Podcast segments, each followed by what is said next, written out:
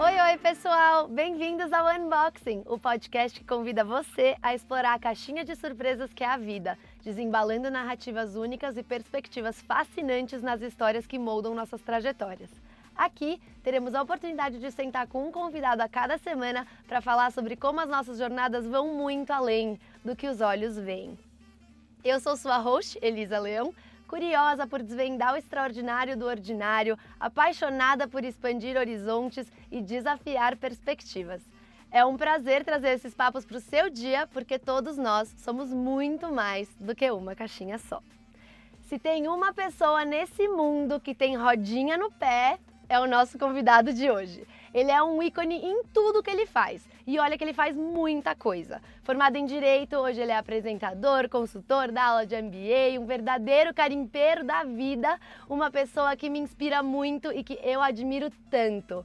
Direto do Garimpando Life, bem-vindo ao Unboxing, Marcelo Ei, Sampaio! Que delícia! Coisa Que boa! delícia ter você aqui Como é com a bom tá- gente. gente, tá com uma mulher linda dessa, com um sorriso estampado na cara assim. Tem nada melhor, né, pra Você gente que bater é. papo. Você que é maravilhoso. Olha como é bom tá, ter, ter- ter no dia esse presente, Ai, essa luz. é o Olha nosso que presente luz, que tá com sol que tá aqui. na minha frente. Ai, Má, vai ser maravilhosa a nossa conversa. Tô super Bora, que eu animada. tenho muita coisa pra falar e pra te ouvir. Muita coisa pra falar. É, você, bom, você é uma pessoa que eu acompanho diariamente, né? Seu Instagram mil por hora pelo mundo, em casa, desde montando árvore de Natal até viagens pelo mundo em mil lugares, mas eu sempre gosto de começar perguntando sobre a infância, né, das pessoas. Hum, Infância. Que eu acho que a é. infância é tão gostoso, assim. Como foi a sua? A minha infância foi linda, foi poética, teve, foi- teve uns momentos muito duros também, porque a minha família teve uma grande reviravolta. Eu perdi meu pai, eu tinha quase cinco anos de idade. Nossa. Então, aquele grande ícone, aquela, aquela pessoa que, que eu quero meu grande herói. Eu sou mais, eu sou caçula de uma família. Minha, meus pais tiveram minhas duas irmãs. E depois de nove anos nasceu esse rebento aqui, esse garotão. meu pai molhou, pegou, levantou o saco roxo e molhou tudo com uísque. Sabe, meu filho nasceu, charuto pra todo mundo. Ai, meu Deus. E infelizmente a gente se curtiu muito pouco, porque cinco anos depois ele partiu, né? Ele foi para a espiritualidade, é, de um, num momento assim muito rápido. E, e aí eu tive que aprender a conviver com a falta. Então eu convivi muito numa família feminina, é, numa mãe maravilhosa, que foi mãe e pai, que soube transmutar todo esse sentimento. Nunca vi minha mãe derramar uma lágrima. Minha mãe era sempre alegria, potencial de energia. Foi uma mãe incrível que fez assim com os filhos, precisou sair para trabalhar, mas queria fazer com que os filhos ficassem todos os dias esperando ela chegar em casa do trabalho para jantar todo mundo junto, deitar na cama dela. Ai, que delícia. Que era a forma, ela falou: se eu não posso unir vocês em, em tempo, em estar tanto tempo com vocês, nós vamos nos unir em amor, em sentimento. Então a gente estava sempre lá, briga, né? Choro. Imagina, eu era, um, Normal. eu era um irmão pentelho, mais novo, né? Enche o saco das irmãs. É. Mas foi uma infância recheada. Eu tive uma mãe preta linda, que foi a Tunica, que acompanhou a mamãe Vilma a vida inteira e que trabalhou por amor pra gente. Como quando a mamãe ficou viúva, ela falou: Não quero mais ganhar salário. Eu amo a senhora, amava seu marido, amo seus filhos, eu tô aqui por amor. Olha então foi demais. a minha segunda mãe, eu tive essa grande oportunidade. Um homem que foi mimado por duas mães, por duas avós, por duas irmãs. Mimado, viu? Nossa, mas é uma infância maravilhosa, maravilhosa. Muito amor, muito amor, mesmo com essa perda muito grande É. né, do meu pai. É, eu, eu acho que a família, minha mãe, esse grande ícone, essa grande mulher, transmutou absolutamente esse sentimento em vamos aprender, vamos entender e vamos transformar. E você, quando você era pequeno, você queria ser o quê? Assim, quando perguntava, ah, o que você quer ser quando você crescer? Você respondia o quê? Ai, gente, é tão louco, sabe? Porque eu. Olha, olha como a vida é. Hoje eu entendo, né? Eu sempre quis ser pai. Olha que loucura. Eu não tinha pretensão De profissão, de profissão, assim. até de- porque eu já mudei de profissão várias vezes. Uhum. Então eu queria ser pai. A falta do meu pai fez com que eu quisesse ser um pai incrível, tivesse um filho incrível, que eu pudesse ser o melhor pai do mundo, entregar o melhor que eu pudesse. Ai, e que graças a demais. Deus. E que resposta boa, né? Uma criança profunda falar isso. Profunda, Porque é profunda, muito profundo. profunda. O Fábio Júnior lançou naquela época, pai, pode ser o bem, eu vou indo, né? É. E até me emociona um pouco lembrar de tudo isso. Quantas vezes eu fiquei sozinho, criança, ouvindo aquela música, eu falava: Olha. por que eu estou vivendo esse sofrimento? Mas não era um sofrimento, era um entendimento. Uhum. Que aquela música fala do filho que perdeu o pai, e eu tinha meus 7, 8 anos, eu ouvi a música do filho que tinha perdido o pai, mas eu me espelhava naquela música, no pai que eu queria ser. Hum, olha que Entendeu? lindo. E hoje você é. Então, isso, é, isso é maravilhoso. Você não é só pai, você é um pai maravilhoso. Ele me chama de paizão, pra Aí, você ter uma ideia. Tem, tem presente melhor do que essa? Ouvir Ele diretamente desde da pequenininho, desde que ele começou a falar, ele, ele me denom- denominou paizão. boca. Paizão, olha aí. Então já tá escrito nas estrelas. É. E eu acho que isso ajuda muito a sua forma de ver a vida, né? A gente fala que aqui no unboxing é o mindset do 360, né? A gente gosta de olhar a vida como todas as facetas dela. E você há muitos anos fala disso, né? É, eu dou até uma palestra sobre isso Exato. que chama Olhar 360 Graus, É. onde eu acredito que o, o todo está conectado. Uhum. Nós não somos, eu não sou o Marcelo apresentador de TV, eu não sou o Marcelo que foi advogado, que fez Le Cordon Bleu, que foi banqueteiro durante 30 anos. Eu sou o Marcelo que nasceu nu, despido, sem nenhuma referência, que aprendeu com a vida e que precisou olhar o todo para formar quem eu sou hoje. É. Então é muito triste quando eu vejo as pessoas se autodenominando eu sou isso, eu sou aquilo. Não. Você tem o teu nome, é o- é o teu maior pertencimento é o teu nome de batismo. É. A partir disso você desenvolve com o teu olhar sobre o todo. Uhum. Então é muito importante a gente não estar fixado única e exclusivamente num canal, É. entendeu? Que a gente tenha o todo. Claro que você tem que ter trilhas, jornadas a serem Lógico. seguidas, mas elas são formatadas de acordo com o que vai aparecendo É. do todo. Então é a música que você escuta, é a roupa que você veste, a arquitetura que você vê, a comida que você prova, é a palavra que você ouve, né? Uhum. É o suor, é o calor, é o vento, é, é o todo. É, total. Por isso que eu gosto também de falar que a gente está, né? A gente não é aquela coisa, porque nada na nossa vida tá escrito na pedra. Né? Até porque, aí eu queria até entrar nesse assunto de como que você chegou em, em direito, em advocacia, como é que você chegou nessa Será escolha? que eu lembro? Ah, Será que eu sei? ah, acho que é sabe. assim, eu era o único filho, homem, né, de uma família, uma expectativa muito grande. Estudei num colégio super tradicional de São Paulo, Uhum, chamado Santo Américo, a vida inteira. uhum. E um menino que estudou com bolsa de estudos, porque minha mãe não tinha condição, num dos mais- colégios mais caros de São Paulo, é, com o melhor padrão social. E sempre fui muito bem acolhido pelos meus amigos. Meus amigos tinha uma coisa muito boa antigamente, sabe? As pessoas elas acolhiam mais. Uhum. Elas não tinham tantas tribos, as pessoas não até tinham tribos, minto, até tinham tribos, mas as pessoas elas elas eu acho que como elas não tinham um olhar tão amplo do mundo, elas olhavam mais para quem estava perto. Uhum. Então, a gente era Um mais senso de acolhido. comunidade. O, senso de, o senso de comunidade era muito maior. É. Uhum. A o fraterno era muito mais aplicado, sabe? Entendi. Entre, entre aqueles que você convivia. Então, eu naquele, naquele lugar, naquele momento, eu, eu, eu, eu, eu entendi que, que, que eu estava muito, muito bem amparado Uhum. entendeu?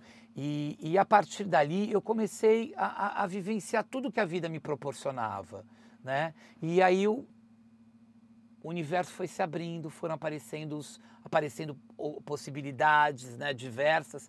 E aí quando eu resolvi fazer direito, não é que eu queria ser advogado, eu prestei direito, eu prestei medicina, eu prestei publicidade. Nossa, E eu entrei nas três que demais. né? Eu entrei nas três. E aí eu vi que eu não era para ser médico, porque eu odiava ver sangue, eu detestava. Falei, não, não vou fazer medicina. Publicidade é aquela coisa. Minha irmã era uma grande publicitária que tinha feito. Não, os grandes publicitários fazem administração, aquela coisa do cara, esse cara tem que ser o cara, é o homem da família.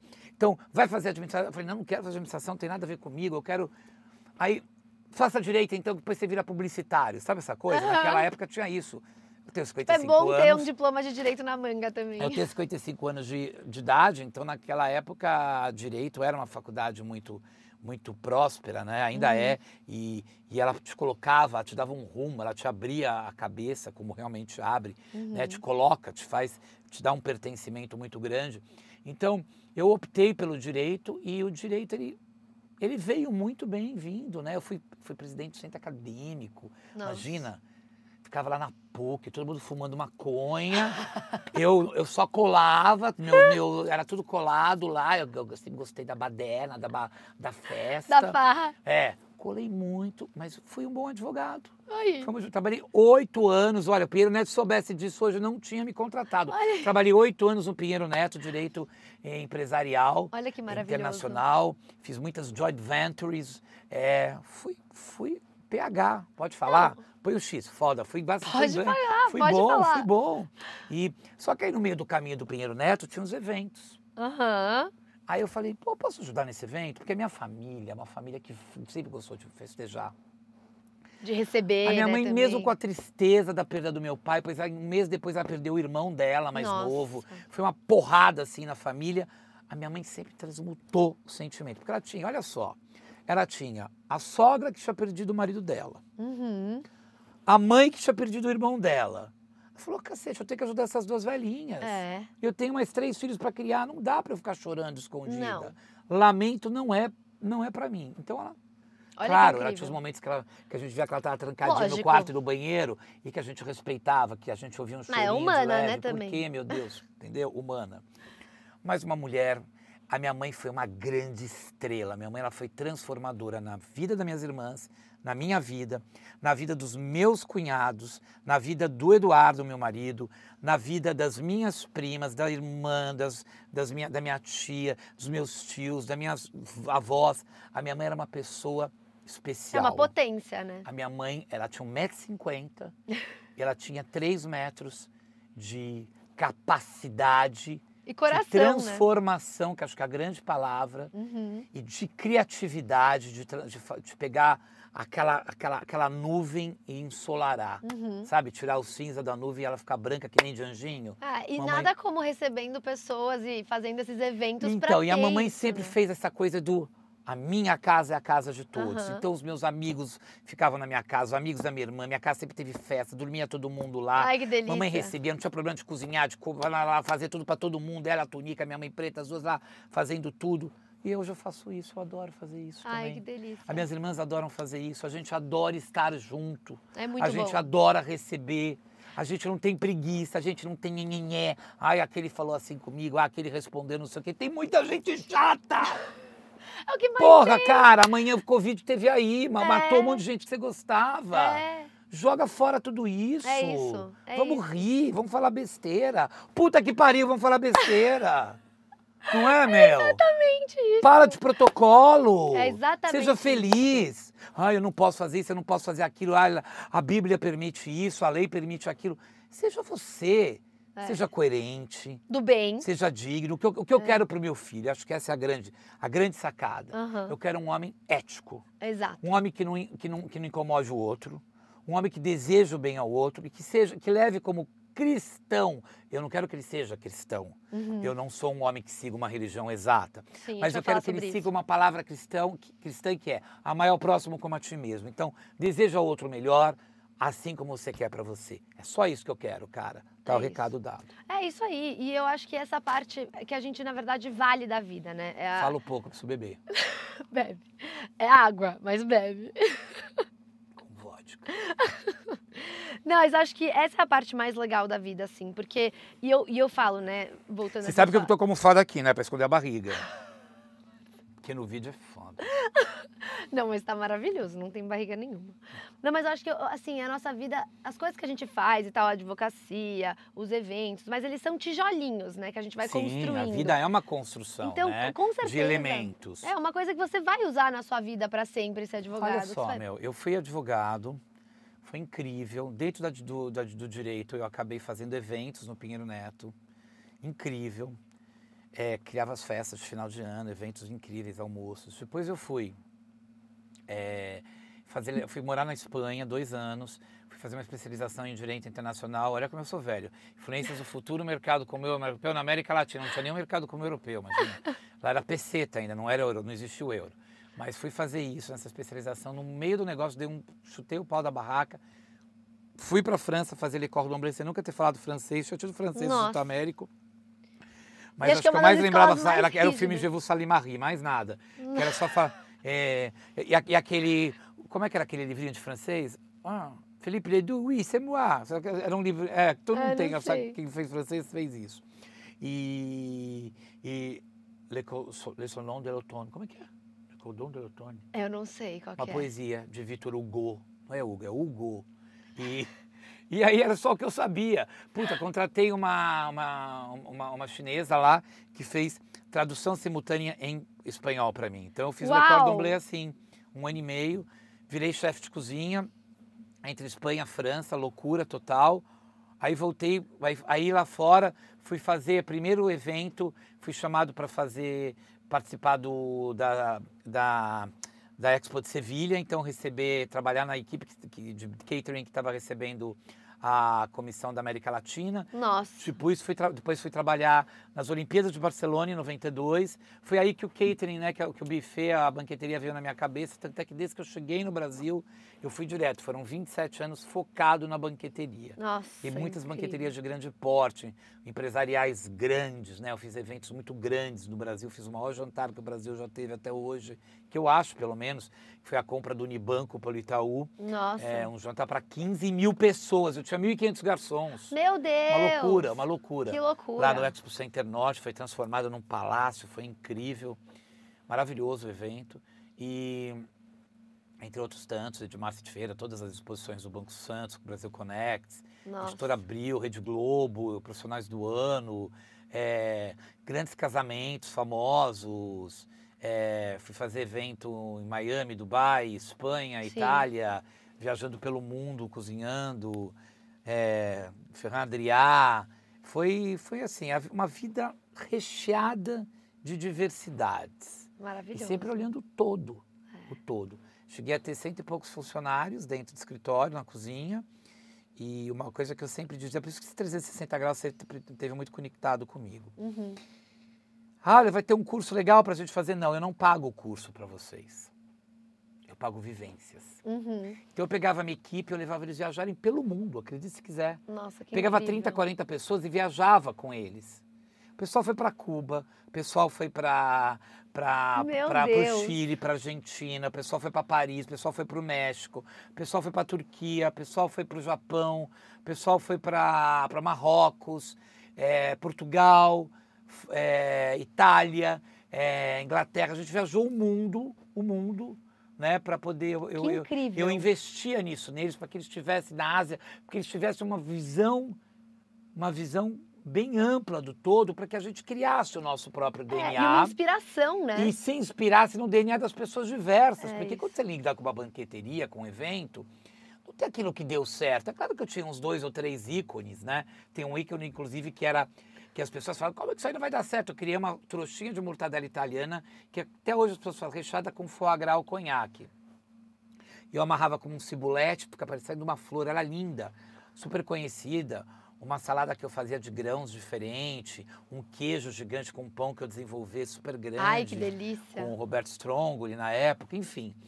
É, tudo isso foram inspirações que eu trouxe do mundo, que a minha equipe sentava, criava e a gente desenvolvia. Maravilhoso. Então, isso é resultado de observar o todo, ser em mercado público. Então, fazer eles entrar na casa das pessoas, ver como elas viviam, é, que roupa elas usavam, como era o comportamento, onde elas moravam, qual era o clima, Uhum. o plantio, a colheita, a transformação daquilo em alimento, né? É, a dança, a música, porque cada um desses elementos, gastronomia, arquitetura, decoração, moda, é, lifestyle, são braços de uma cultura local. Exatamente, exatamente. Nós somos formados por tudo isso. É. Então ninguém tem que ser especialista em nada. A gente tem que ter tendências para algumas áreas, Uhum. mas observando todo, porque é isso que enriquece. É isso Então, esse mix de experiências todos, todas é que faz com que você de verdade consiga abstrair, né? Às vezes 0,5% de alguma coisa que lá na frente você gosta, você, vai nem, você nem vai usar agora. Mas lá na frente vai chegar um momento que vai chegar um cliente para você e falar assim: Poxa, eu tinha muito isso, sabe? Quando eu ia fazer um casamento. Pegava os dois e falava assim: ah, vamos levar a família para ver o que, que eles querem. Não, eu quero falar com vocês. É, Quem é você?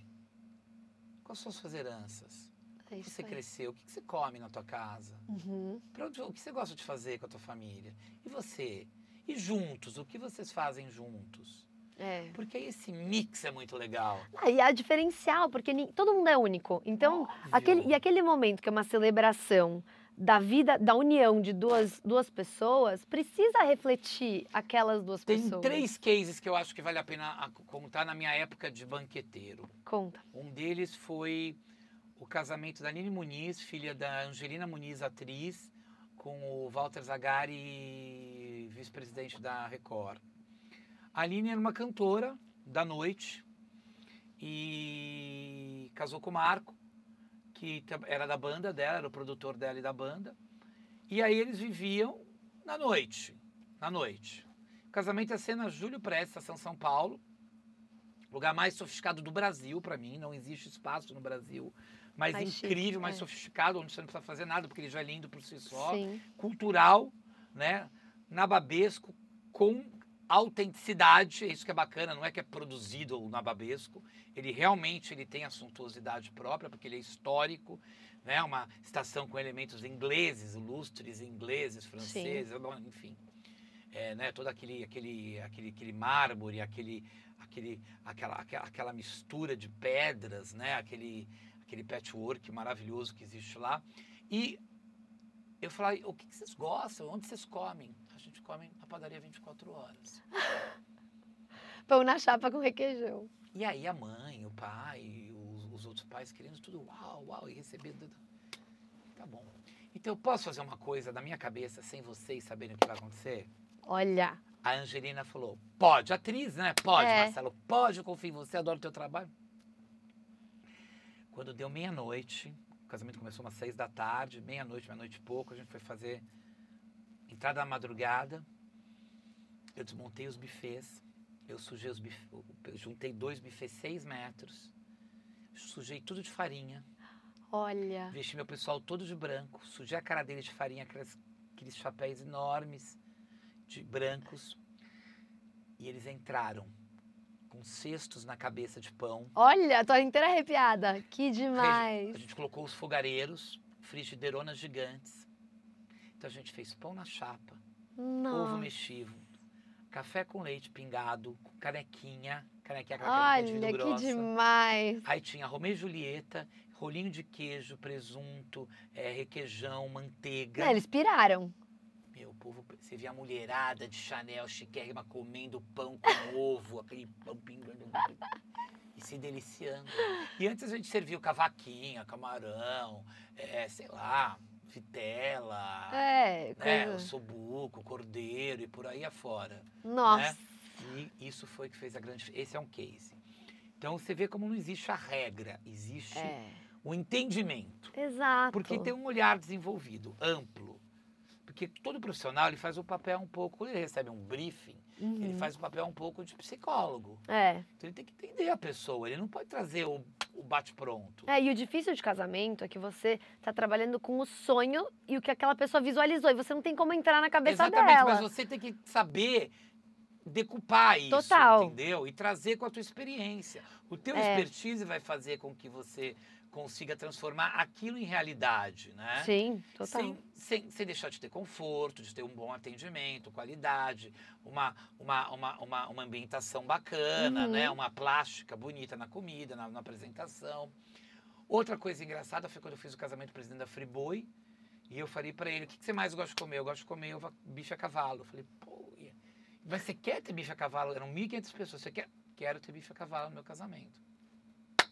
Dito e Chá feito. comido. Eu quero que você faça os bifinhos nesse tamanho X. Mandei fazer umas, umas, umas, umas, umas arandelas em inox. Mandei recortar o inox. Nossa. Aí na- mandei para ele todos do mesmo tamanho. Mandei umas 10. Eu falei, eu quero todos os bifinhos desse tamanho cortados. Você me Aham. entrega. Aí a gente selou tudo aquilo. Ela era mais alta que o bife. O bife tinha que ficar até a metade só. Ele ia me mandar. E aí eu quebrava em cima um ovinho de codorna. Ai, que delícia. E aí a gente entregou. Meu, comeram, acho que eu fiz uns 3 mil bifinhos a cavalo, Nossa. filezinhos a cavalo. Comeram muito mais do que o camarão, empanado com Nossa. grana padano, do que tudo que você pode imaginar. Que demais. É a verdade de cada um, né? A verdade de cada um, nua e crua absoluta. E o outro que foi uma coisa muito emocionante, eles eram húngaros, e todo Natal, a, a- comida mais importante, eles faziam um negócio que chamava kunduni, kunduni. Nossa, queria tanto lembrar o nome da família. A noiva chamava Tás- Tássia. A Tássia. Que demais. E os pais demais moravam lá na, na Anguera, maravilhosa família, adorei. E aí eu falei para eles, eu sei o que eu quero. A comida da madrugada, eu quero que vocês, família, produzam isso.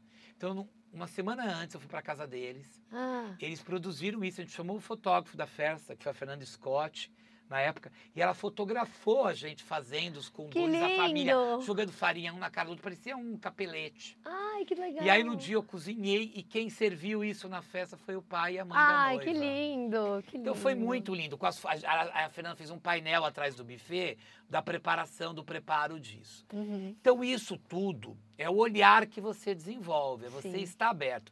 Não existe o chique, o que está na moda, o que é legal, o que não é. Tudo pode ser bacana. E a gente até falou um pouco disso antes, né, Marcelo? Aquela essa história da gastronomia ser tão lúdica, né? E o como isso também foi um momento muito importante na sua vida pessoal, essa coisa do lúdico, do de sair da caixinha, né? De trazer essa criatividade da gastronomia para a vida. Exatamente, porque eu estudei numa escola, L'École d'Omblé, onde isso combina com isso, que combina com isso, que combina com isso. Só que eu sou brazuca, gente, eu sou brasileiro. No Brasil a gente come tudo, tudo pode. Lá é tudo a manteiga, na temperatura tal, papapá. Eu criava o meu coelho, na hora eu tinha que bater a cabeça do coelho para ele morrer. Eu não conseguia matar o coelho repetindo aquilo. Então, você entendeu? São, eram assuntos assim, tudo é muito encaixado. E nós brasileiros somos. É só ir no quilo, né? Você bota sushi, macarrão, estrogonofe e salada mas é no que a mesmo gente prato. É diverso, olha. E quem mora em São Paulo, mais ainda. É, Nós somos um mix de, de, de DNAs. Somos. Tem coisa mais linda do que a Bahia. É. A mistura do, da, da- da- do europeu com, com o indígena e com a negritude. É demais. Isso é maravilhoso. demais. Tanto é que é uma comida única. A comida, da, a, comida, a comida mineira que a gente tem, que, ela, que é a comida mais autêntica brasileira. Por quê? Por que, que a comida brasileira, mineira é mais autêntica? Porque ela é uma comida formada pelo quilombola Uhum. onde co- como é que surgiu essa comida mineira que a gente está acostumado a comer do tutu do porco do não sei o quê eles fugiam da, da- das fazendas Minas é montanhoso Sim. formavam os quilombos escondidos onde ninguém tinha acesso e eles viviam com o que tinha ali com o que a natureza dava então foi assim que se desenvolveu a gastronomia mineira Uhum. então é uma, uma comida autenticamente brasileira Maravilhoso. né? Como a comida do, de, de Belém, da Amazônia, que é autenticamente indígena. Né? A Uhum. coisa da mandioca, né? Da tapioca, tudo. Então, isso tudo. é, E aí você vai falar, ah, o bacana é isso, naquilo. E como eu, era, eu sou brasileiro, eu saí de uma escola super tradicional, que é muito legal, porque te dá técnicas, técnicas, Sim. que te traz. O, o aprendizado é sempre muito bem-vindo. Não estou falando que é uma coisa melhor do que a outra, apesar de que eu eu sempre digo hoje, a gente tem um Senac no- em São Paulo, no Brasil, que é a melhor escola de gastronomia para mim do mundo, porque é brasileira, Sim. porque ela é ampla, ela se permite. Sim. Porque quem é que disse que feijão com goiabada não é bom? É, Vai lá preparar. Ficou bom? depende. É, Depende do preparo. E é E do paladar. Da, é, e é exemplo da mortadela com foie gras. Quem faria esse, esse É combo, questão né? do teu paladar, é questão de como você vai trabalhar, como você vai desenvolver. Total. Não ficou bom? A gastronomia tem isso. Não ficou bom? Lixo. É, é. Ficou bom? Maravilhoso. E é legal que essa coisa da gastronomia também tá super interligada com viagens, né? Que, foi, que você tava contando do Exato. seu time, mas na sua vida pessoal também, né? É, porque o que aconteceu? A vida, desde sempre, a gente viajou. A minha mãe gostava de. A gente não ia para longe, porque a gente não tinha grana, Uhum. mas a gente sempre teve o nosso sítio, a gente ia. Vá, vamos para Itu. Então, ah, Itu, o que, que tem em Itu? Então, a mamãe sentava a gente e falava assim: Itu, lugar do café. Pá, pá, pá.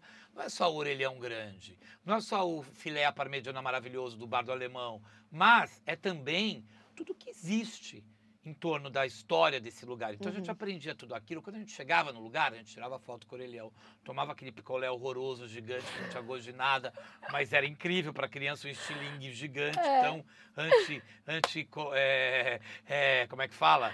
Antiecológico, É. né? É, mas a gente comia o filé maravilhoso, que até hoje é maravilhoso, é um clássico, mas a gente sabia a cidade que a gente estava Sim. o que aquilo, o pertencimento daquilo na nossa vida, na história do nosso país. Então, os senhores do café, o lugar e várias coisas. Sorocaba, a gente, a- o, o- o trem sorocabana, onde Dom Pedro II passava, enfim, é tanta coisa, É sabe? profundidade. Ah, vamos para né? Minas, Estrada Real, vamos lá, minha mãe contava. Lá, lá, lá, lá. Quando a gente aprendia, era moleque, a gente achava um saco a mamãe ficar ah, jogando aquele monte Falando. de informação. Mas quando você chegava no lugar, você falava, nossa, olha o que minha mãe me falou. É. Olha o que meu tio, minha tia, minha irmã. É, Hoje eu faço isso com meu filho. é. E ele achava um saco. E hoje ele já entende. É, Ele, vai, ele aprecia depois. né? Exatamente. Então a gente foi para Colômbia agora. Eu falei, vamos estudar um pouco de Colômbia. É. Então foi, foi estudar. A gente ia para Medellín, onde teve a história do narcotráfico, Uhum. assistiu tudo sobre narcos, tudo sobre Pablo Escobar, a transformação, as- as- as- o que isso causou de positivo, o que causou de negativo. É, sobre Cartagena, a, colonização pirata de, de Cartagena, tudo Uhum. isso, né? Espanhóis e os, e os piratas. Aí, é, colonialismo espanhol. Aí fomos para Bogotá entender essa influência indígena, né? Da Cordilheira Sim. dos Andes. Então, quando o cara chega lá, um moleque hoje tem 16 anos, ele chega, como foi em julho passado, ele. uf, Porra, eu sei onde eu tô. Não, e outra, é muito legal quando você eu tô. estuda uma coisa e você vê aquilo de fato acontecendo na sua frente. Olha que legal, ele estava fazendo um trabalho esse final de semana e ele falou: pai, eu estou fazendo um trabalho sobre o apartheid. Ah, falei: que legal, filho. E o que, que você está falando? Pô, eu peguei até umas fotos nossas, a gente foi. Lembra que a gente foi para cadeia, onde Olha. o Mandela ficou? é, o Nelson Mandela ficou preso, que é numa ilha na frente lá de Cape Town. Falei, lembro, filho. Então peguei fotos da gente lá, falei um pouco dos lugares, coloquei fotos do, do da, da gente em Johannesburgo, no. Como é que chama? No, no So. Oh, sumiu agora. No, no, no bairro, no bairro que eles, que, ele- que eles moravam. uhum. Então, vai ter, ter aquela igreja que tem a Nossa Senhora Preta. Eu falei, ai, que legal, filho. Exatamente, conte isso. Porque ele Olha, que riquíssimo Exatamente trabalho. sobre É. a colonização inglesa, aí tudo que envolveu. E o Manuel não é um puta cara dedicado, não. ele não é um cara de ficar no livro, não briga o tempo inteiro, mas ele é um cara que tem vivência. É, mas isso que é o mais Ele legal. tem vivência. Tanto é que meu filho foi assim: que escola meu filho vai estudar? Eu sou um cara que tem oportunidade de rodar o mundo. Uhum. Hoje eu apresento Garimpando na televisão. Sim, né? maravilhoso. Eu escrevo no, no Instagram garimpando, arroba garimpando.life, tem o site garimpandolife.com.br e faço rádio todas as sextas, 19 horas, na Vibe Mundial, garimpando com Marcelo Sampaio. E escrevo para oito revistas. Então, assim, é muita informação. O meu filho, eu sou convidado o tempo inteiro para viajar, para Uhum. falar sobre esses destinos. E uma coisa assim, a escola que ele vai estudar é uma escola que vai permitir, pelo menos até os seus 10, 11 anos, Uhum. que as, que as, que a- que as matérias são um pouco mais soltas, que ele vivencie isso comigo. Claro. É oportunidade de vida. Então, uma vez, por exemplo, a gente foi viajar em julho para África. A gente fez África do Sul, Quênia, Botsuana. Aí a gente estava lá, voltando no dia 30, a- o turismo local falou: não, a gente quer que vocês continuem mais 15 dias. Vocês continuam, mas fazendo o quê? Não, a gente queria que você fosse para Zâmbia, para Zimbábue e para Madagascar. Vai voltar a aula sim. Vai faltar, faltou na aula. E aí eu falava com o colégio, vai acontecer isso, isso, você se transforma isso num trabalho. Ele tem que apresentar para as outras crianças, ele tem que Muito contar legal. para as outras crianças. É, baita E ideia. assim ele fez com o Japão, com a Índia. Puta, o moleque com 10 anos estava na Índia. Nossa, e é uma, é uma Entendeu? oportunidade Hoje é um menino de 16 única. para 17 anos que conhece 60 e poucos países. Nossa, É um imagina. cara que viajou. Até que hoje, que ele está no, passando para o terceiro do ensino médio, é assim, janeiro e, e- e julho querem que eu, que, eu, que eu faça um programa, então tem é a família que é convidada. Uhum. Porque como eu viajo muito durante o ano, ele É. não pode mais faltar agora nesse momento, então eu exijo que julho e janeiro estejam comigo, tanto meu Sim. marido como meu filho, porque aí a gente vivencia a história junto, Claro, né? claro. E que é muito legal. Muito legal. Eu acho que, tanto assim, essa- as viagens internacionais são muito importantes, né? Como Mas o nosso Brasil é uma joia. também. Então. Isso, e eu acho que isso, a gente estava conversando disso, ser também um trabalho de autoconhecimento, né, Marcelo? Exatamente, eu acho que é assim. Quem é você? Quem é você? Ah, eu sou o cara que conhece Paris. Não, você não é. Você conhece teu bairro? Uhum. De ponta cabeça? É. Você conhece a tua cidade? Você conhece as cidades vizinhas? Você conhece o teu estado? E os estados vizinhos? E as regiões do país? Porque tudo tem os seus DNAs. É, Você conhece o teu país? é, E os países hermanos vizinhos? é. E o teu continente? E a parte do teu continente sul? E o teu continente como um todo? Então, cria esse hábito de dentro para fora, de ampliando. É que nem ajudar uma pessoa. Você vai ajudar na PQP o outro, mas você não está olhando para o teu vizinho, para o teu É. primo. Você não está olhando para o teu irmão. É isso aí. E aí? É isso aí. Fácil, né? Porque quando a gente ajuda o outro lá longe, o nosso compromisso é muito menor. Uhum. Entregou, tá longe. É. E aqui que você tem que conviver? Tem que olhar no olho todo dia. É, Esse, esse é o grande desafio da vida. é. Entender quem você é, entender o teu bairro com as características boas e ruins. A tua cidade com o que tem de bacana e o que não tem. E eu arrisco a dizer que você descobre muita coisa que você pode ajudar o seu bairro e a, a sua rua, o seu, o seu, a sua cidade, quando a gente tira o tempo para mergulhar um pouco nes- na nossa própria realidade, porque é muito fácil a gente, ah, eu moro aqui, mas eu trabalho em outra cidade, ah, eu faço outras, a minha vida é em outra cidade. Tudo bem, mas então E o que, que você contribui com o aquele que, que você lugar? está contribuindo às aqui? vezes você né? só reclama e exige, É. né? Eu gosto de falar que a gente não tem que Aconteceu procurar- uma coisa muito interessante esse conta. ano. Chuva, há meses atrás a gente teve aquele negócio da chuva. Uhum. São Paulo, que as árvores todas caíram É. e que todo mundo matou a companhia elétrica. A companhia elétrica realmente foi muito falha. Mas o quanto você contribuiu para cortar o galho que estava podre, É, para não deixar isso sujeira pro bueiro da tua rua? aí que tá, né? Que movimento que você fez como cidadão? Ou você só exige? Uhum. Porque tem a prevenção, né? Tem a parte de que a gente pode Cabe prevenir. a todos. Todo mundo. Cabem a todos. Exato. Cabem a todos. Eu acho que tem um- uma coisa muito importante. Eu sempre gosto de falar que não é sobre sair da nossa zona de conforto, né? E, a viagem é uma forma muito, muito, muito boa de fazer isso, mas é sobre a gente expandir a nossa zona de conforto. E esse exercício que você está trazendo de conhecer sua cidade, seu bairro, seu estado, enfim, você está expandindo sua zona de conforto. Exato, você está se conhecendo, você está ampliando, entendeu? Ah, não, porque a gente tem uma tendência de só querer o que é bacana. É, não é só o bacana que te ensina, é. não é só o bacana que te constrói. Ou tem muita. Você não é só bacana. Exato. Eu não sou só bacana. Exato. Tem hora que eu vejo que eu não sou nada bacana. É. E Mas você é eu humano. tenho- mas eu tenho que é ser humano. bacana também. É, mas e isso também é- é- é- faz parte, né? A gente ter os lados. é, até porque o lugar que a gente escolhe morar, se enraizar, diz muito sobre a gente também. óbvio, né? óbvio, óbvio. Então, você ter um contato com aquele lugar é também muito Olha, eu importante. vou falar uma coisa, um case também muito interessante. Eu fui convidado pelo. Quando a Semineto assumiu é, a prefeitura de Salvador há 10 anos atrás, Uhum. eu fui convidado para fazer um trabalho com- pela Secretaria de Turismo, Érico Mendonça, um secretário maravilhoso, depois Cláudio Tinoco, maravilhoso também. Semi foi um grande aprendizado, um, um garoto, né? Hoje não mais garoto, 40 e poucos anos, mas um cara com uma visão, né? Tem todo um DNA do, da família pública, administrativa, gestor, mas ele é um cara novo, né? Que quer melhorar, que quer entregar. Ele é um puta de um gestor. E aí eu adorei, fui chamado para fazer um trabalho de embaixadoria e contar de Salvador para o mundo. E aí eu mergulhei em Salvador, sempre amei em Salvador, tenho um apartamento em Salvador, e eu mergulhei lá de ponta cabeça. Salvador é, é, é É, é, e enlouquecedor, é é, riquíssimo, né? É, é uma É. amplitude de conhecimento, é o coração berço do Brasil. É. E, E é uma energia, aquele e aí os lugar. baianos chegavam para mim e falavam, Marcelo, você vai em lugares que a gente nunca viu. Você mostra coisas que a gente nem sabia que tinha na nossa cidade. Permita-se. É, Arroje. Permita. Arro... Não é arroche só, como o meu Deus. Arroje.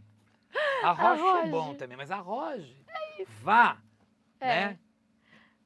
É maravilhoso. Vá, sabe, se permita, se, entre... se presenteie. É, Os presentes não estão só no shopping center, gente. pelo amor de estão na Deus. rua, estão no dia a dia, nos olhares, nos sorrisos, É, nas, nas, nas, nas provas. Ai, Marcelo, você foi agora para o México, eu vi você comendo chapulim, que é um, é um gafanhotinho minúsculo. Gente, eu posso comer, odiar, gostar, comer e gostar. Eu achei ok, eu não amei. Mas eu comi o, o- um, um basta de um sashimi que fizeram para mim com uma formiguinha que tava, Tava divina. divina a formiguinha. Parecia um, coro, um croquete assim. Ai, gente. que delícia. Demais. Mas a gente também sabe que viagem, viagem boa sem perrengue, Puta, não dá pra não Não ter. dá. Ai, eu tenho umas histórias. Elisa. conta Tem tudo. umas que vai ter que vir a faixa vermelha na boca. Não, nada de faixa Eu- eu- eu vermelha, não- pode Eu não tô contar. pelado, senão deve ter uma faixa aqui. né? Mas tem umas. Eu que eu adoro é uma praia de nudismo. Conta, conta, E tiro conta. foto sem, sem tarde. De costas, porque de frente não é por causa do Bilal, por causa da barriga. Porque o Bilal tem o maior orgulho, agora a barriga eu não tenho, não. Mas conta, conta dos, dos, dos perrengues de viagem, que boatos que você já ficou preso na Turquia. Fui preso na Turquia. Gente. Eu fui preso. Gente, cuidado, hein? Senão eles me prendem, não deixam entrar mais lá. Mas eu Não, fui mas você é na Turquia. advogado. Foi seguir, mas não lá, né? Aí o que, o que aconteceu? E eu pago a B ainda. Mas o que, que aconteceu? Eu, eu estava, eu morei, quando eu morei fora, meu sonho era ir para Turquia, para Istambul. Eu tinha isso na minha cabeça, mil e uma noite. Pá, pá, pá. Aí eu, tava, eu, eu dividi apartamento com dois amigos, um era o Carlos, italiano, outro era o Rodrigo, é, cantor de ópera maravilhoso. E aí eu, eu, o Carlos era amigo meu, o cara lá noivo, tudo também. Ah, vamos viajar, vamos viajar. Final do ano, passar o Réveillon, fui passar o Réveillon, fui para o Egito de navio, fui- pegamos carona, navio, aquelas loucuras. Quantos Foi- anos você tinha, mais ou menos? 25 anos, Ah. 24 anos. Aí a gente foi para 23, desculpa, 23 anos. 23 para Nossa, 24. Marcelo. Aí a gente foi depois pra, pra, pra Grécia, passamos um Réveillon na Grécia com uma amiga minha, Flavinha, que eu encontrei por acaso no meio da rua, foi maravilhoso. Beijei, beijei, eu lembro que eu beijei tanto naquele Réveillon. Nossa, como eu beijei um monte de mulher, de tudo que era, tudo que era sotaque. Eu ainda beijava mulher, na- era tudo que era sotaque. Só beijava mulher. Que burro, né? Podia ter beijado os dois.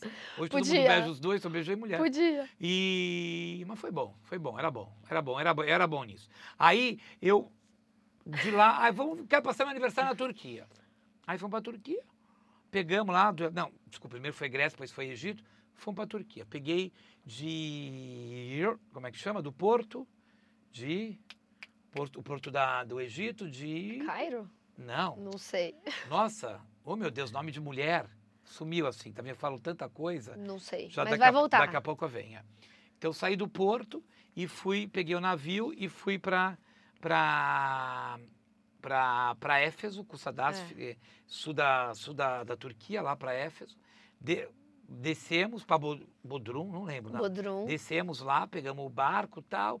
E aí eu peguei o trem para ir para. Passei pela Capadócia, pegamos o trem para ir para para Istambul, para a capital. Veio um cara e falou assim: teu visto. Eu falei: putz, eu não sabia que precisava de visto. Precisa. Mas ó, tudo bem, vai, entra, você vai.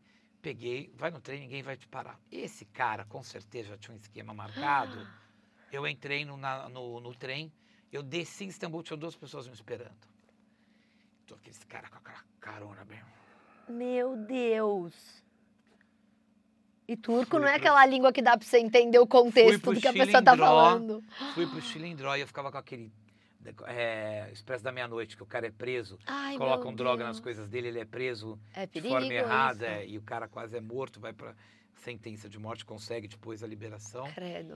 Enfim, fiquei 48 horas na na Cadeia. na, na cadeia não, fiquei na solitária. Ah, Na solitária, sozinho, num lugar que não tinha nada, eu tinha o resto de uma Coca-Cola que eu tinha. Nossa. Ainda levaram minha grana, tinha 300 dólares, que era muito pra mim, pouco pra nada, pra hoje. Mas era o que eu tinha. Mas você e os amigos Fiquei também? 48 horas sozinho. O Carlo, como é italiano, ele saiu, foi até Ankara, na capital, pegou a minha deportação, voltou, fomos depo- fui deportado Turquia. Eu tinha 48 horas para sair do país. Falei, o quê? 48 horas? Carlos, compra o último trem. Vou rodar tudo isso aqui. Rodei, ainda aproveitei pra caramba. Istambul, foi ótimo. Alexandria era o porto. do- Alexandria. Era o porto é. do Cairo. Nossa, Marcelo. E não deu pra avisar Ó, isso ninguém. aqui tem cara de casa, mas não tem café, tá? Tá vontade de tomar um café, pois eu quero café. A gente pega um café pra você. Mas calma, é, e você não, avisou- você não deu tempo de avisar ninguém. Não tinha celular, amor. Para. Se eu tenho 55 anos de idade.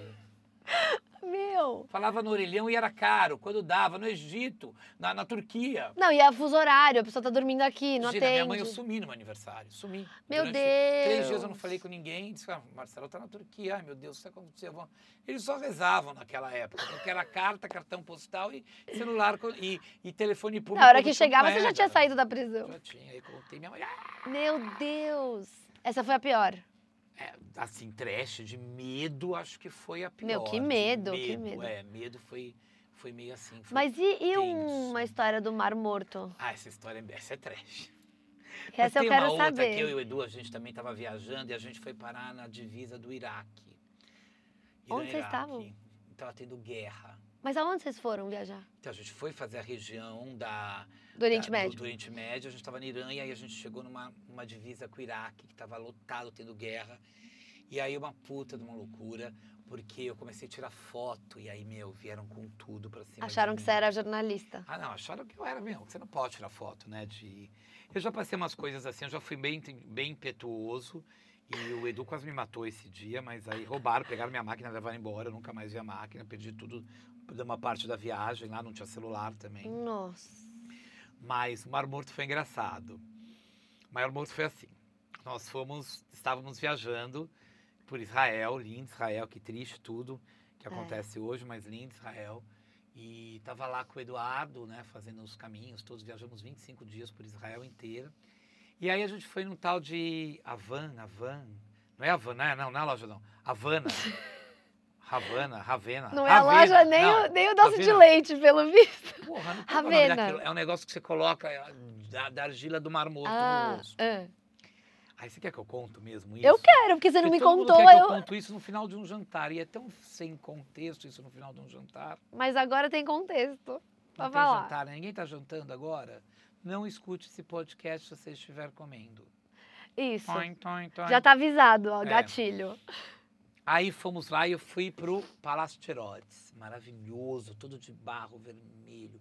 Aquelas, onde tinha aqueles banhos, devia rolar uma putaria legal pra cacete, daqueles banhos eu ficava imaginando tudo aquilo.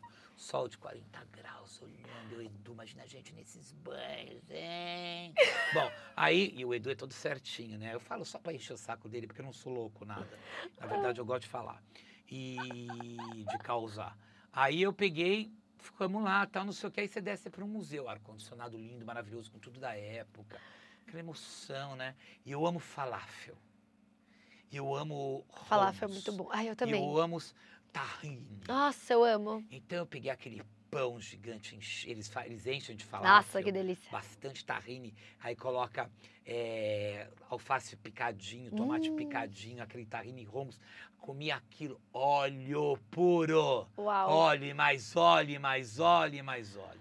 Uau. Hum, comemos aquilo delicioso no ar-condicionado. Lá de fora, 42 graus.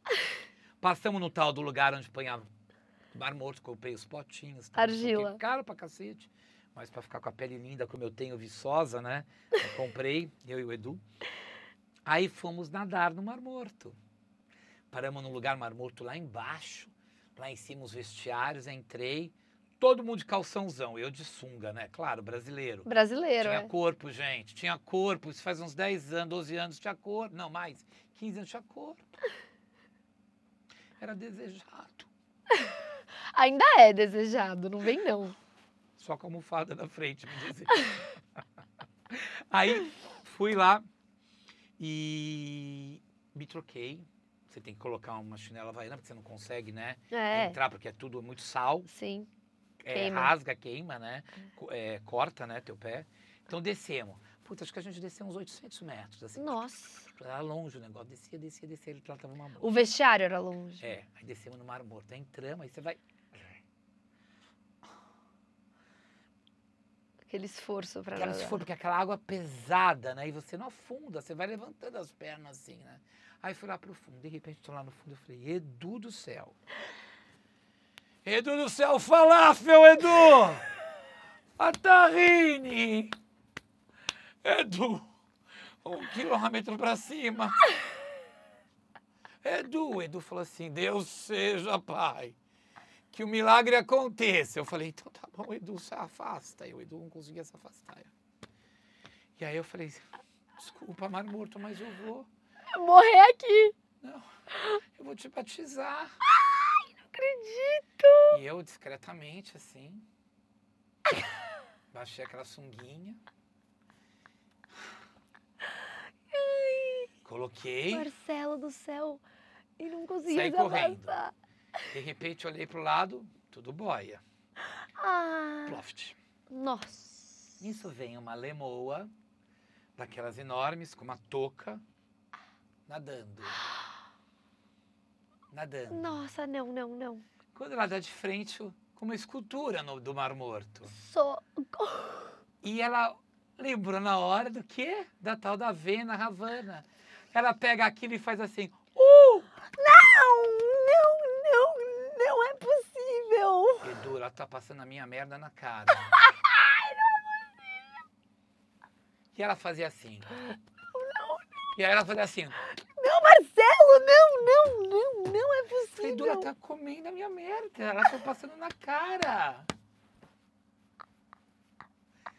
E eu fui embora e aquela mulher lá não quis nunca mais olhar pra cá. E eu tenho foto, nossa, nesse momento, nesse lugar. Mas enfim, gente, coisas de viagem que Meu acontecem, né? Deus. Nunca vá a Israel depois de ir ao Palácio de Rhodes, comer um falafel e ir nadar no Mar Morto. Não, e gente, lembra que a argila do Mar Morto não boia. Óbvio. Pelo amor de Deus, a argila não boia. Mas são várias coisas, gente. É muito legal. Nossa Senhora. isso. Marcelo, qual que é o lugar mais inusitado que você já viajou? Ah, eu amo tudo. Tem lugar Não tem, mais né? legal. As pessoas têm muito essa tendência. Qual lugar que você mais gostou? Porque Não cada tem. lugar tem o seu DNA, tem seu estilo. Eu gosto de absolutamente todos os lugares. Acho incrível. Eu sou apaixonado pelo mundo. Cada lugar tem a sua característica própria. Fico muito, ficava muito triste quando as pessoas falavam: ah, eu fui para Europa, fui para Portugal, achei Portugal muito pobre. Gente, Portugal não é pobre. Ah, é muito parecido com, o Brasil. Eu falei, porra, mas você é resultado da colonização portuguesa. É. É tão legal porque você entende o que é. Você faz a conexão com a Bahia, com Paraty, com tantas. com, com, com, com Ouro Preto, né? Você faz todas essas conexões. Então, assim, não tem um lugar mais legal. Eu amo alguns lugares. Eu sou apaixonado pelo Japão. Sou apaixonado pelo Sim. Japão. Já fui várias vezes, sete vezes. Essa tá na minha lista, altíssima Eu amo o. Japão. Quero voltar mais sete, mais sete vezes sete. É, porque eu acho um lugar assim, um aprendizado da cultura, do entendimento, do equilíbrio, da modernidade, mantendo a tradição, Uhum. sabe, respeitando os mais velhos. Eu acho incrível tudo. A gastronomia, a limpeza. A limpeza, você pode comer um ovo frito no chão quente de Tóquio, Ah, porque incrível. é limpo demais. A, a entrega, as pessoas, eles não falam praticamente inglês. Se pergunta algumas coisas, se eles não tiverem tempo, eles pegam na tua mão e te São levam. lugar. solícitos. Extremamente solícitos, educadíssimos. Eu amo o Japão, eu amo a África Negra, eu amo, desculpa, não sei se deve falar negra, preta, como é que se fala, mas a África Negra, eu amo, eu acho que aquela coisa tribal, aquelas referências, aquelas danças, aqueles dialetos, aquela cor, é lindo. É uma Amo- a né? América Latina, eu acho que os países latinos, Peru, eu viajei, tua mãe viajou comigo pro Peru, Sim, lindo amor. Ela fala que é uma das terra, cor, aquele, todo, aquele lugar todo terracota, vem aquelas, aquelas cholas todas coloridas com seus filhos, com aqueles chales coloridos, com aquelas casas coloridas, é lindo. América Latina, né, o Chile, a Ilha de Páscoa eu amei, um lugar que tem cavalos, mais cavalos do que humanos. Nossa, que demais. Selvagem. É tanto lugar legal, É gente. a muito lugar. Escócia, Highlands. É uma força, uma energia quando você chega, lá, um dos lugares mais antigos, das civilizações mais antigas do mundo. Pouca gente conhece, né? É. E o que, que viajar assim te trouxe na sua vida? Porque foi bem nesse no momento entre sair de escritório de advocacia, né, e voltar para fazer Eu fiz Essa 18 anos, mudança a primeira grana 180. que eu ganhei eu fui viajar por conta própria. Eu sempre quis viajar. Eu sempre quis ser pai que sempre quis conhecer o mundo. Uhum. E amo mostrar o mundo para o meu filho. Eu acho que o quanto eu puder mostrar, porque o que eu, a semente que eu quero deixar, eu não quero que o Manuel, quando eu for embora, quando eu transmutar, quando eu for me espiritualizar, não quero que ele lembre do pai que deu mais presente, que nem eu nem o Eduardo temos isso, os pais que proveram mais. Eu quero que ele lembre das experiências que a gente viveu Sim. né, pelo mundo todo, desde a, do bairro vizinho. Então a gente vai para Moca, eu adoro contar a história da Moca para ele, do Uhum. Bom Retiro. Eu levei ele outro dia no, no Museu do, do Holocausto, no Bom Retiro, lindo, porque eu ainda não levei o Manuel para Israel. A gente faz agora Jordânia e Egito, se Deus quiser, vai ser possível viajar mesmo com essa guerra triste acontecendo entre Israel e Palestina Uhum. mas a gente vai conseguir e porque eu quero mostrar para ele, eu quero entregar para ele o- a diversidade do mundo, né? Uhum. Porque ele é filho de um casal, primeiro, nós somos o primeiro casamento do país, a gente é uma primeira família, uma primeiro, primeira adoção do país, primeiro adoção entre duas pessoas do mesmo sexo, do, do Manuel em 2007. É. Depois, 2011, o primeiro casamento do país, a gente fez jurisprudência, na semana seguinte as pessoas podiam casar na, no cartório, então nós abrimos dois espaços para duas possibilidades, né, a adoção entre pessoas do mesmo sexo e o casamento entre pessoas do mesmo sexo. É, É, vocês Isso não me realizaram. faz ser um cara que levanta a bandeira, que sobe em caminhão. Eu defendo os direitos cidadãos, Uhum, tá? Não tem nada a ver com religiosidade, com crença, Sim. tá? Brigo até muito com isso. É, eu sou um homem, fui criado católico, apostólico, romano. É, cresci numa escola que era católica, mas com um olhar amplo, porque era beneditina, né? De monges. Então eles têm uma coisa mais espiritualizada. Uhum, Sou um homem. Eu, se perguntar para mim qual é a tua religião hoje, o que, que eu acredito? É, Eu sou um homem do mundo, acredito no bem.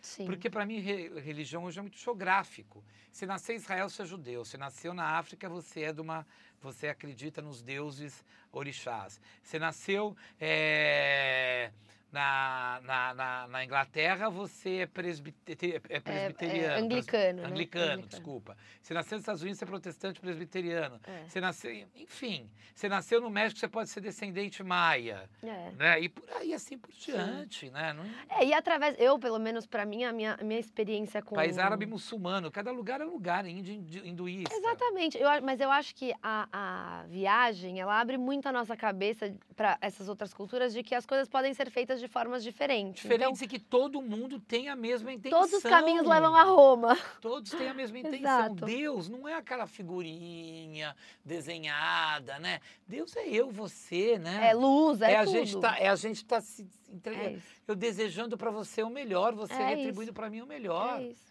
Essa é uma uma coisa me pegou. Eu, eu amo a Índia, eu amo a Índia. É. Mas quando eu estive na Índia, já estive na Índia algumas vezes, ah, três vezes, ah, uma das vezes que eu fui, caiu uma ficha. A primeira vez eu fui assim, a Índia é o máximo e é incrível ser assim, mas não, pois eu questionei. É, não questionar se eles estão certos ou estão errados, questionei aquilo que eu quero Pra sua vida, é. para minha vida. E assim, eu hoje eu agradeço ter nascido num país cristão pela possibilidade de você desejar que o outro tenha as mesmas oportunidades que você. Então, que a- desejar que o outro possa subir um degrau na vida. Uhum. Porque na Índia você nasce já com isso pré-estabelecido. As castas. Você está na né? casta e aí você hoje tem um movimento todo, mas pela religiosidade você não muda, você se, se aceita a sua realidade. Então eu agradeço porque uma moça, uma pessoa que trabalha humilde para mim pode formar o filho, o filho transformar a vida da família Sim. e assim crescer e, e multiplicar. Acho que é multiplicai-vos uns aos outros, né? Então esse olhar cristão de que eu desejo para você o que eu quero para mim e que todos somos iguais é que eu acho que é bacana, Uhum. entendeu? É. E, mas ao mesmo tempo, a tempo absorvo deles o fato de que eles são gratos pelos que eles têm. Sim. Muitas vezes nós não estamos satisfeitos e eles Sim. estão. Então acho que tudo é um equilíbrio. Tudo é um equilíbrio, né? Exatamente. Tudo é um equilíbrio. Por isso que eu amo o Japão. O Japão é o japonês ele é grato, ele respeita, ele busca, Uhum. ele não se acomoda, entendeu? Eu acho que ele reconstrói. É. Grande- a grande coisa do Japão, que eu acho que está nisso, que está dentro deles, não é só na obra, ao terremoto, eles reconstroem. Eles se reconstroem. É, exatamente. Tem uma história muito linda, que eu estava no Japão, estava com a minha irmã, e aí uma senhora muito sábia virou para a gente, eu virei para ela e perguntei, a minha irmã perguntou, vocês têm raiva dos americanos pelo que eles fizeram em... A gente estava em Hiroshima, Hum. Hiroshima e Nagasaki. Eles falaram não. Todos nós tivemos culpas, nós atacamos Pearl Harbor, Uhum. eles nos atacaram de uma forma infinitamente maior. Nós Uhum. atacamos com um aviãozinho, eles atacaram com uma bomba. Que é um pouco do que está acontecendo agora em Israel e Palestina. Um atacou, o outro devolveu com, com a potência que tem. E não acho certo nem errado ninguém, tá? Mas só estou posicionando o que acontece. E, e aí eu falei, vocês têm raiva dos americanos? Minha irmã perguntou, vocês têm raiva dos americanos? Ela falou, não. Nós aprendemos com isso. Que nós temos que evoluir. Uhum. Temos que ser melhores do que fomos. Sim. Se sofremos, vamos dar continuidade ao sofrimento? Não. Vamos transformar. É. Então isso é muito bacana, sabe, É Elisa? muito, é muito Eu bacana. acho que é isso que a gente tem que tirar, tem que aprender dessas viagens infinitas, dessas jornadas. Com certeza, eu acho que é, e é sempre isso. A gente nunca sabe como uma viagem, um lugar vai pegar na gente até a gente estar lá e sentir e conversar com a pessoa do lado. A sabe? gente falou muito disso, de que assim, você quer ir para um lugar experimenta, tenta almoçar na casa de uma pessoa, ver vê como é como, que é é, como que as coisas funcionam, quais são as tradições da mesa. Gente, olha que coisa engraçada. A gente estava num país árabe e aí a gente foi comer numa casa. Tô eu, Edu, Manuel e uma família chiquérrima árabe. Hum. Não era uma casa simples, era uma casa bem bacana. Que eu consegui através do consulado e a gente foi comer. E nós estávamos comendo lá e, e aí eles estavam comendo com as mãos. Eles pegavam o alface, colocavam a carne, colocavam as coisas, faziam assim. E eu garfo e faca lá, e o Manuel. Aí eu virei pro Manu e falei assim, come com a mão, filho, como todo mundo. Ele falou, papai, você me disse que é feio comer com as mãos. Eu tô comendo como você me ensinou. Eu falei, então. Pá, pá, pá. Cada lugar, meu filho, tem uma realidade, É, tem um conceito de vida. Tem o que é certo, o que é errado, como deve ou não deve se comportar. Para eles, não existe nada mais puro do que você estar com as mãos limpas e levar que nenhum outro elemento intermedie isso, que você coloque a comida sagrada na sua boca. uhum. Então aí depois ele tinha uns 9 anos, quando ele tinha uns 11 anos, às vezes eu nunca esqueço de um lugar a gente estava comendo, e aí as pessoas pegaram com a mão, era no interior do Brasil, aquela aí já era uma coisa mais simplória, né, de comer com a É. mão, de fazer assim.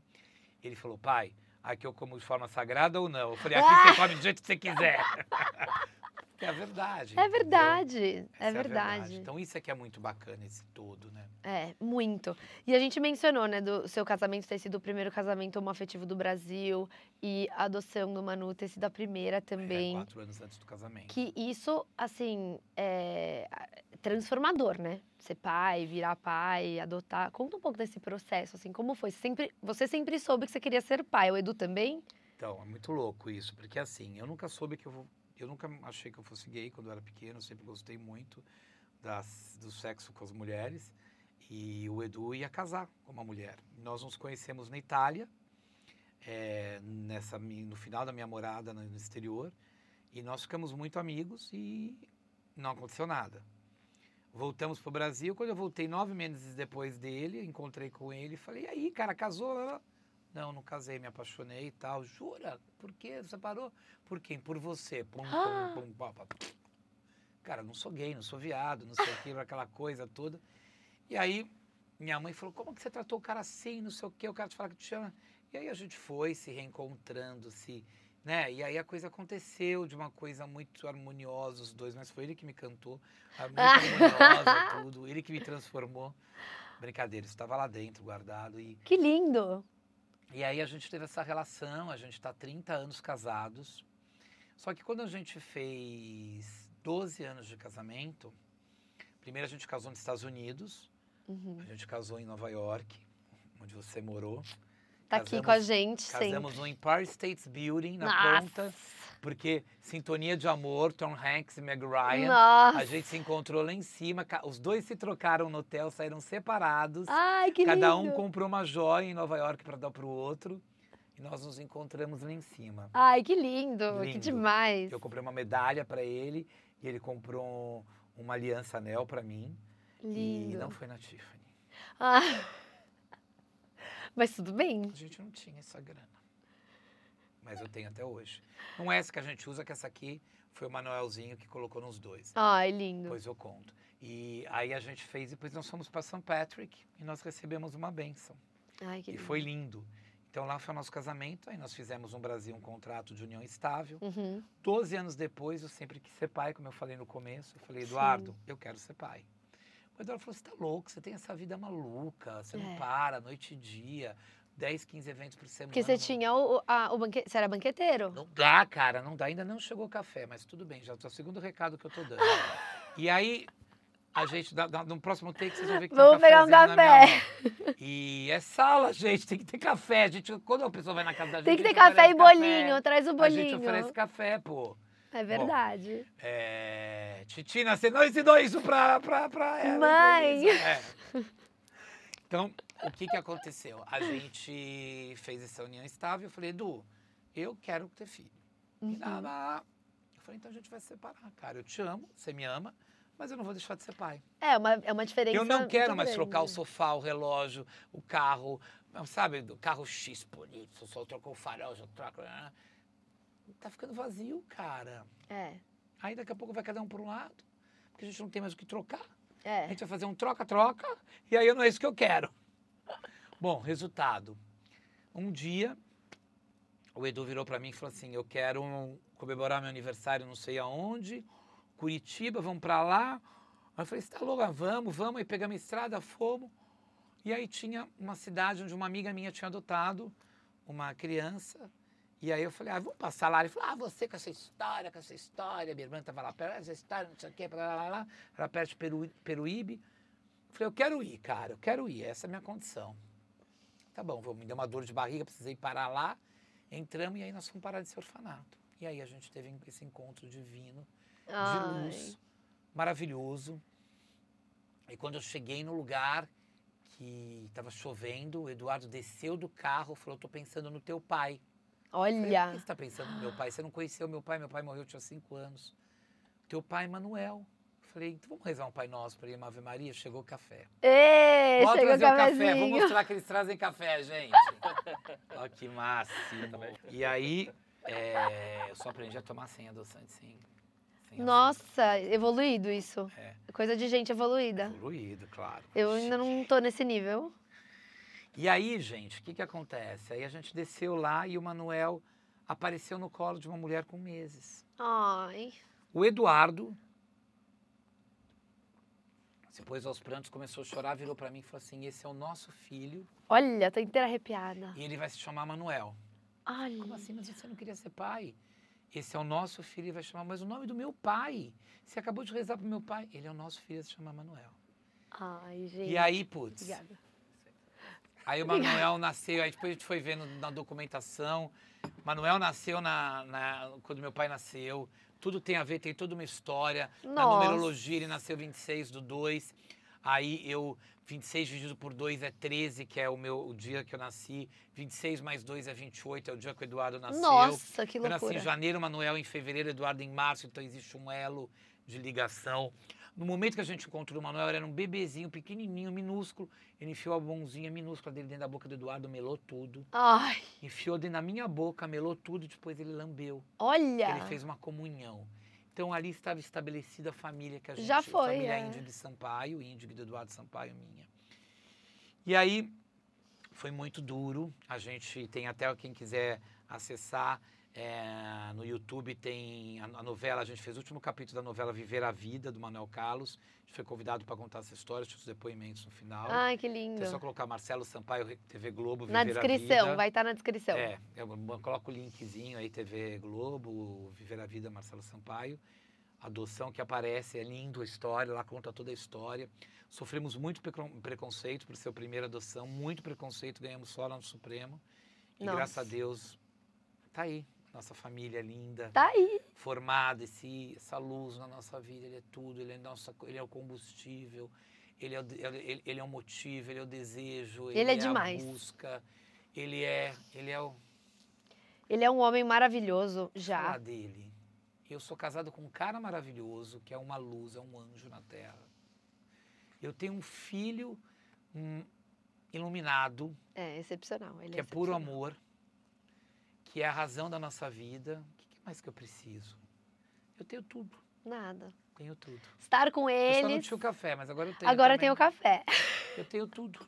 Eu tenho tudo. E para quem tá nesse processo é, de adoção, tanto relacionamentos homoafetivos como não, qual é a, a dica, a mensagem? Gente, você quer coisa fácil? Você vai no mercado, você compra na prateleira. É isso aí. Ou você quer conquistar as coisas na vida? O dinheiro compra muita coisa. Precisa passar perrengue. Vai lá, vai no shopping mais sofisticado, no mall mais incrível do mundo. Guatemi, fora, no, no, no exterior. Vai para Miami, vai para Dubai. É. Dubai. Vai para vai pra Place Vendôme. Compra a joia mais cara. Quer? Quer ter perrengue? Faz isso. Quer ser de verdade? Quer viver de verdade? Tem que conquistar. Vai doer? Vai doer. A mulher não fica grávida e tem filho sem, sem passar por uma transformação. Verdade. Fala, eu adoro a Taya, Taya Ayala, que tem o podcast dela, É. que fala o perrengue de ficar grávida, que não é só poesia. É.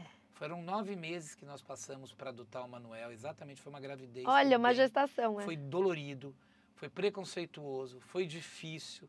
eu passaria 500 milhões de vezes de novo. Ah, é maravilhoso. Porque é a maior conquista da minha vida. Nunca nada será igual. Nunca nenhuma viagem, nenhum carro, nenhuma roupa, nenhuma casa. Se o juiz falasse, assina tudo que você tem, entrega tudo que você tem pelo teu filho, eu não pensava duas vezes. Ao ponto de que hoje eu assino a minha vida pela dele. Então, É. eu tenho pena às vezes quando as pessoas. Eu, não é que eu fico com raiva, triste, mas eu fico Sentido.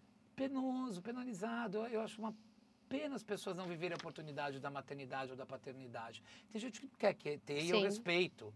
Mas, gente, é de verdade a maior transformação, o maior presente dessa vida. Se você não quer ser pai, ser mãe, adote uma criança, mesmo que seja à distância, e se dedique a É, ela. isso aí. Faça diferença na vida de alguém, mas faça, não faça só, não pensa só na tua. Ah, eu não ganho o suficiente. Tá, tem gente que tem cinco filhos ganhando 3 mil, 2 mil reais por mês. Então, porra, faça alguma coisa, transforme a vida de alguém, forme alguém. Tenha isso para contigo. Hoje, você sabe que eu, que eu tenho vários assuntos, né? Eu amo animais, amo Sim. cachorros, amo, Sim. amo. mas- Joaquim e Fejuca. Amo, mas eles não são meus filhos. É. Eles são meus pets amados. E eles querem ser tratados como pets amados. Sim. A dignidade para eles. Outro dia eu vi um vídeo, o cachorro em cima da mesa comendo de garfo e faca com guardanapo. Não precisa, eles não querem É. isso. Para eles isso não tem importância. Isso não é o teu amor para eles. É. Dá a melhor ração natural, faz a comidinha deles. Agrada. Trata com dignidade. Mas sabe o que eles brinca. querem? Eles querem fazer cocô no jardim. Eles querem correr. É. Eles querem se lambuzar. Eles vão comer o cocô do cachorro do outro. eles são de verdade. Você que não quer que eles sejam de verdade. É. A tua carência está fazendo você, você colocar eles num lugar de onde você não consegue atingir. É. Então, tenho seus animais, eu tenho vários, eu amo. Mas eles são meus pets. É. Meu filho é o meu filho. É isso aí. É isso aí. Entendeu? E entre você e pai Edu, quem é o mais bravo? Quem, dá, quem, quem ainda pega mais no pé? Pai Edu é bundão, faz tudo. Manel pisa na cabeça dele. Você vê como tudo transforma. Quem queria ser pai era eu, né? É, exato, exatamente. Eu sou aquele pai que cobra, que põe limites, que põe regras e que o Manuel conversa mais de igual aquilo, que quer provar as coisas para mim, mostrar onde ele Uhum. chegou. Os nossos desafios, as nossas discussões são maiores. O pai Edu tá tudo bem, pai Edu é o pai da paz. Ai, que Mas eu tenho certeza, eu amo a relação que eles têm, não tenho ciúmes, acho lindo aquele amor infinito. Sei que ele me ama infinito também, mas é uma relação diferente, acho que cada um tem o seu lugar, A gente tem isso sempre. entendeu? Eu sou o pai que cobra, eu sou o pai que coloca regras, inclusive para Eduardo eu ponho regras também. É muito importante também. É, E assim, acho que tanto você quanto o Edu tem trabalhos que exigem você estar lá presente, Exato. fisicamente. Não tem home office que aguente. não. Vocês dois são. Eu vivencio as pessoas, é, né, exato. as histórias. Então, E o Edu põe a mão nas pessoas, é, né? exato, Edu Ele é médico. odonto-oncologista re- É. conhecidíssimo, cuida de câncer de boca e da boca de paciente com câncer. Acabou de fazer uma outra faculdade, Olha, se formou dois anos em fisioterapia. O cara não para de estudar. Já fez odonto, fez É um onco, crânio, fez- né? O cara não para de estudar, né? Então, fez 60 anos, é corre maratonista, o cara tem um corpo desgraçado, não tem barriga. Todo mundo acha que ele é mais novo que eu. Parece o Kevin Costner, é bonitão. Tudo bem, é o quem eu escolhi, eu tô feliz assim. Maravilhoso, mas acho que também vale falar a importância de ter uma rede de apoio, né? Família, Sim. amigos. Sim, eu tenho, sou muito grato. Minha sogra, já, eu não tinha minha mãe quando o Manuel, quando a gente teve o Manuel, mas minha mãe foi muito presente na minha nossa vida. Minha mãe, ela, ela deu muito suporte à construção da minha família, Uhum. minha e do Eduardo. E ela queria muito ver a minha paternidade. Mamãe morreu quando eu estava no processo de adoção do Manuel. E a minha mãe tinha certeza de que eu ia ser, nós íamos ser uma família muito estruturada e feliz, porque ela ajudou muito. Minha mãe amava o Eduardo, acho que mais do que gostava de mim até, porque ela sabia quem era o filho dela. Então é politicamente correta, sempre defendendo ele. E a minha sogra maravilhosa, a minha sogra infelizmente estava mais doentinha, mas entregou-nos o maior amor do mundo, nos deu suporte com muito amor para mim, para Eduardo e para o Manuel. Uma sogra que eu sinto uma saudade, porque ela, Ah, ela, ela é muito, tchu, tchu, tchu, é muito gostoso, tá Que com ela, a gente demais. teve uma relação muito boa. Ela teve seis filhos, ela me chamava de- do sétimo filho dela. Não. Falei, esse número, ó, sete, hein? É, E- importante, responsa. E, a, e eu tinha um amor muito grande por ela, sinto muita falta dela. E eu tenho minhas irmãs, minhas cunhadas têm as vidas delas mais é, cheias de, de, de, de, de coisas, tem uns filhos, netos, tudo. E eu tenho minhas irmãs que me dão muito apoio, muito, muito, muito, muito, muito apoio.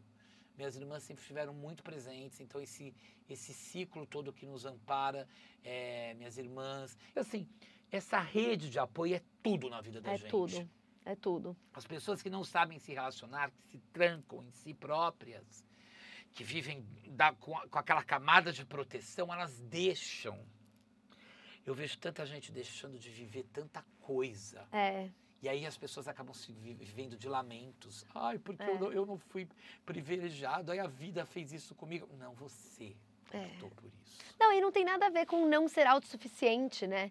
Acho que a paternidade traz muito isso. Gente, eu tô com meu filho, eu tô, eu tô com meu, meu primo agora, paraplégico, entendeu? Na Europa, viajando com a mulher, tão legal. É. Você vê como não tem limites para nada, tudo Não são tem. redes de apoio. É, exatamente. É você saber utilizar. Exatamente. A vida é isso, a vida é isso.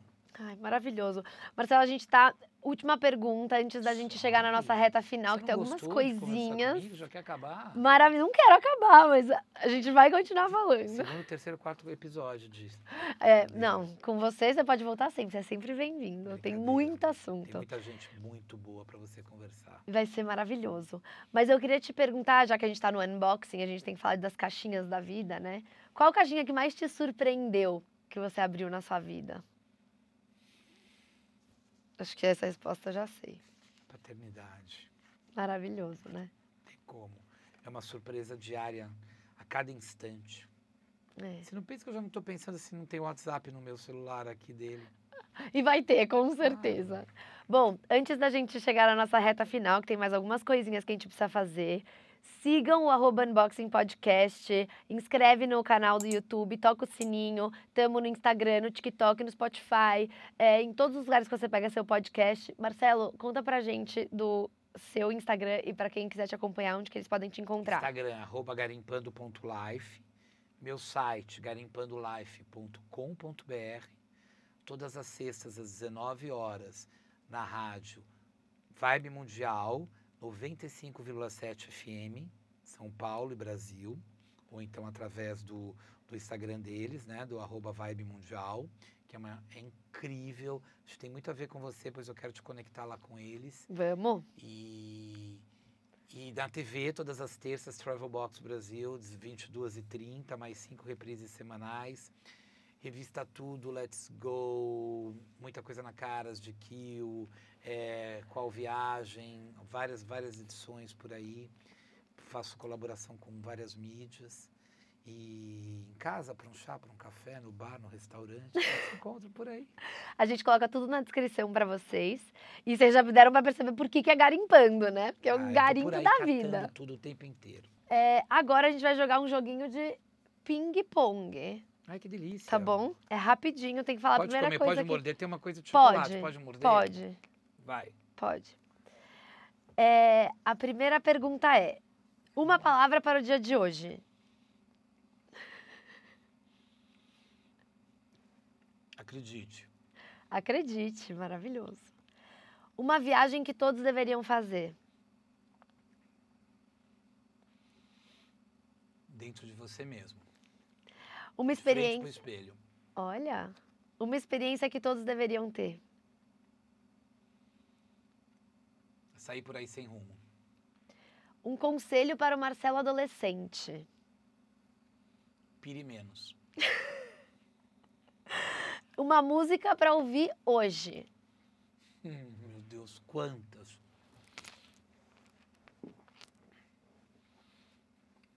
Dia branco. Se você tivesse um superpoder, qual seria? Com certeza voar, porque eu quero cada vez ir mais longe. E agora deixa uma dica para as pessoas. Seja de verdade. Escancare a sua verdade. Tudo que as pessoas mais precisam de você é que elas saibam quem você de verdade é. Não siga regras, protótipos já pré-estabelecidos. Abra sua alma. Olhe-se nu no espelho, descubra quem está na sua frente, entregue essa pessoa para todos. Nada é mais importante do que você saber de verdade com quem você está conversando, com quem você está convivendo. Quem é aquela pessoa que está na tua frente. Então nunca, nunca, nunca se venda para modismos, para aquilo que precisa ser feito, porque nada precisa ser feito.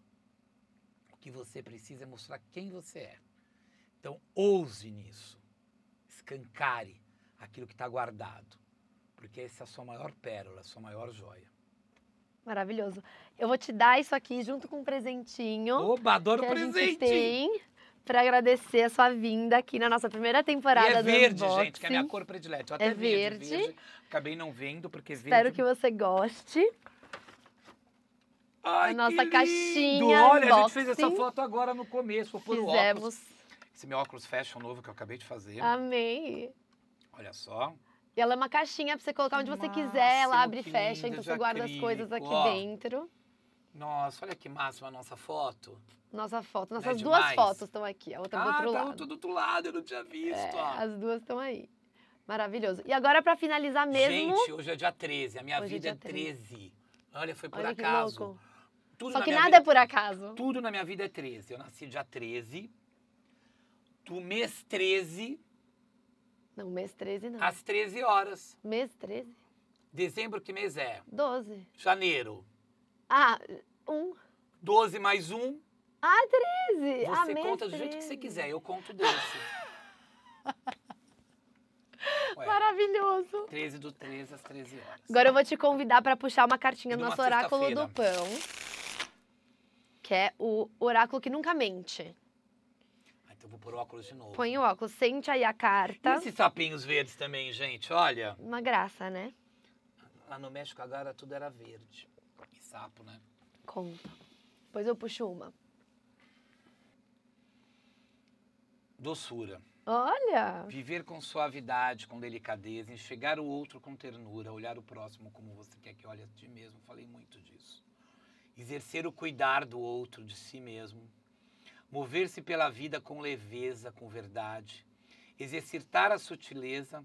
Conviver com tolerância, entendendo o outro, entendendo a si. E tratar a si mesmo com carinho. Maravilhoso. Eu vou puxar uma também. Que demais. Hum, Você. A minha foi disciplina. Quando aceitamos e nos submetemos à ordem natural do universo, nos deixamos fluir, nos conectamos à sabedoria e abrimos nossa mente e nosso coração ao aprendizado. Olha que maravilhoso. Aprendizado, sempre. Lindo nossa, nossas cartas, amei. E É, amei isso, nossa Isso conversa. diz uma coisa, aquela velha frase é, de Fernando Sabino. Hum, Quando achamos que sabemos todas as respostas, vem a vida e muda todas as perguntas. Então a gente não sabe nada. Aprender sempre, estar sempre aberto para o universo. é isso aí. Eu adoro, eu adoro a, a frase que é: você quer fazer Deus rir? Conta pra ele seus planos. Exatamente. Olha que lindo, adorei. Eu amei nosso papo, foi Também, eu maravilhoso. também. Pessoal, Bom muito demais. obrigada. Ela é filha de uma pessoa maravilhosa, de duas pessoas, porque ela não foi feita por uma só, mas da Titine e do Roberto, que são incríveis É. e que são de verdade, são alma de verdade. Só resultado só Como podia ser essa mulher vocês, maravilhosa, Como vocês. com esse sorriso escancarado e essa luz no olhar. Amei. Muito Que obrigada Deus por te ter faça ficado com a muito gente. feliz, acima de tudo. sempre. Amém, amém, amém. Sempre ao seu lado, da sua família maravilhosa, que a gente tem muito amor e carinho por todos Sempre vocês. tudo aberto e bem-vindo. Estamos sempre aqui. Amém. E, gente, muito obrigada por ter ficado com a gente. E até semana que vem. Beijos. Thank you.